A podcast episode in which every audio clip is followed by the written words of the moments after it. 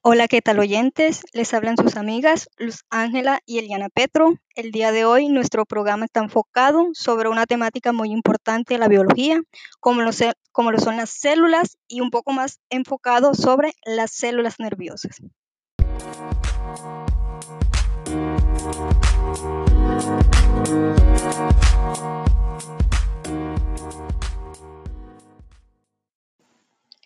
La célula es la unidad fundamental de los seres vivos, que contiene todo el material necesario para mantener los procesos vitales como el crecimiento, nutrición y reproducción. Se encuentran en variedad de formas, tamaños y funciones. Las células se clasifican en células procariotas y eucariotas. Las células procariotas se caracterizan por no tener un núcleo definido en su interior. Un ejemplo de estas serían las bacterias, arqueobacterias, espiroquetas y las algas verdes azules. Mientras tanto, las células eucariotas poseen su contenido nuclear dentro de una membrana.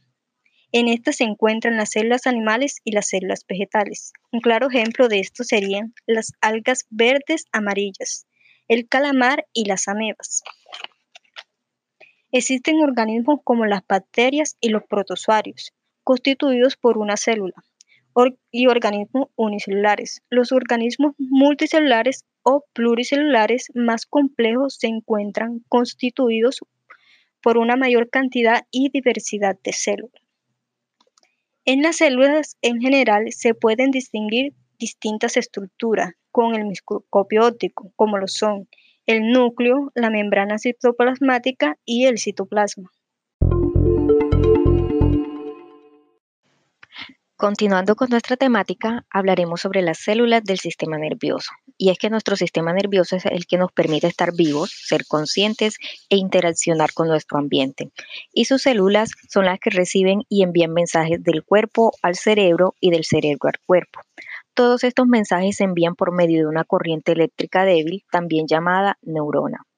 Las neuronas son células especializadas para responder a estímulos físicos y químicos, conducir impulsos electroquímicos y liberar reguladores químicos.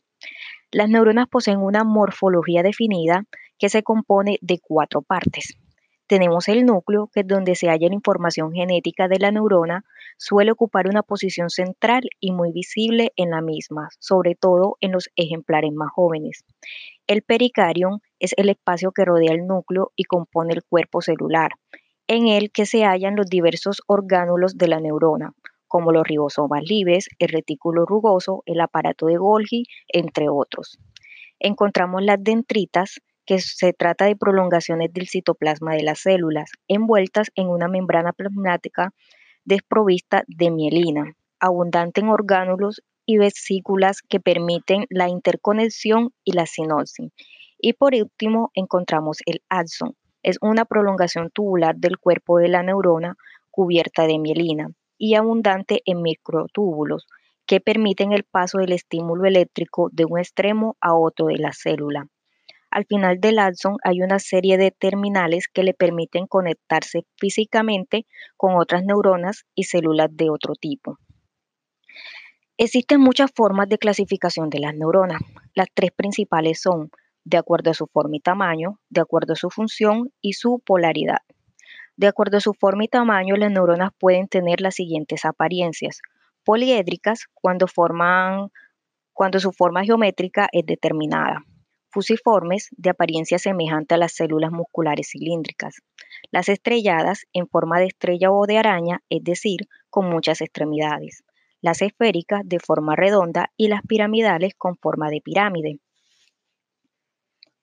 De acuerdo a su función, se juzgan por el papel que desempeñan en el sistema nervioso. Podemos hablar de las motoras, que son aquellas que están vinculadas con el movimiento y la coordinación muscular, tanto consciente como refleja. Las sensoriales, que son aquellas vinculadas con la percepción de estímulos provenientes del exterior del cuerpo mediante los sentidos.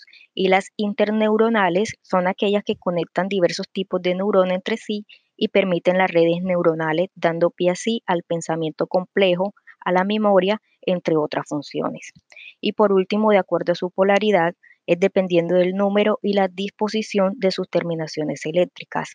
podemos encontrar las unipolares cuando su alzón es una sola prolongación bifurcada. Las bipolares, que tienen un núcleo en el centro, poseen un alzo y una dentrita largo y que tienen extremos opuestos.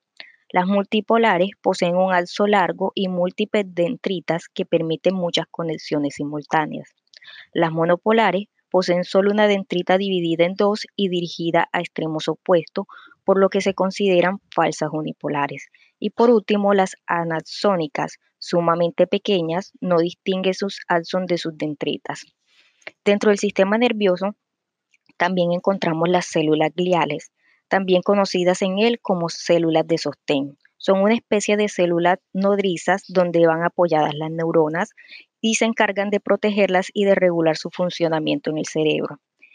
Entre las células de la glía se destacan los astrocitos, que son encargados de la alimentación de las neuronas, y las células de Schwann, las cuales protegen a las neuronas formando con mielina una capa que mantiene aislado el alzo.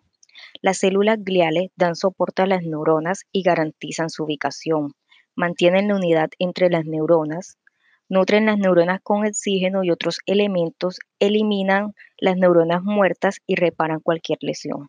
Además de esto, también destruyen cualquier agente y patógeno que ataque al sistema nervioso y promueven la comunicación eléctrica entre la sinapsis nerviosa.